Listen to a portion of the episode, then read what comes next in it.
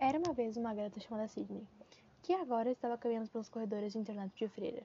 Nem ela sabia o que estava fazendo lá, que situação estava saindo fora do controle. O porquê dela estar lá, ela não queria dizer, se envergonhava muito. Agora Sidney havia chegado em seu dormitório, que dividia com mais duas garotas, Denise e Eva.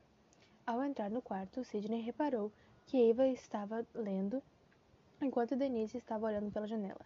Assim que as meninas repararam a entrada de Sidney, Denise logo falou.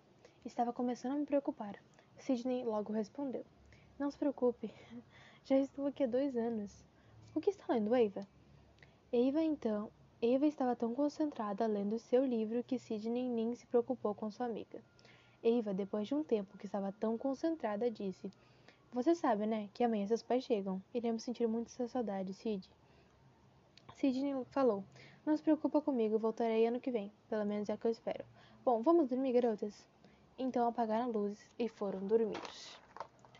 O barulho infernal, quer dizer, o despertador, havia tocado. Eva já estava arrumando a cama enquanto Denise ainda dormia. Já eram nove horas da manhã. Todas as meninas do orfanato esperavam seus familiares na entrada. Assim que Sidney avistou seus pais se despedir de suas amigas. Então entrou no carro, a caminho de casa sem trocar nenhuma palavra sequer.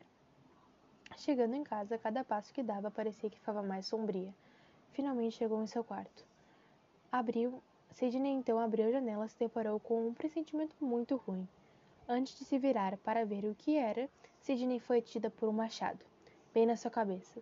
Suas amigas ficariam tristes com a notícia. Seus pais surpresos, a cidade pequena em que nasceu ficaria muito aliviada. Um caso nunca solucionado. Adeus, Sidney Brooks e seus segredos.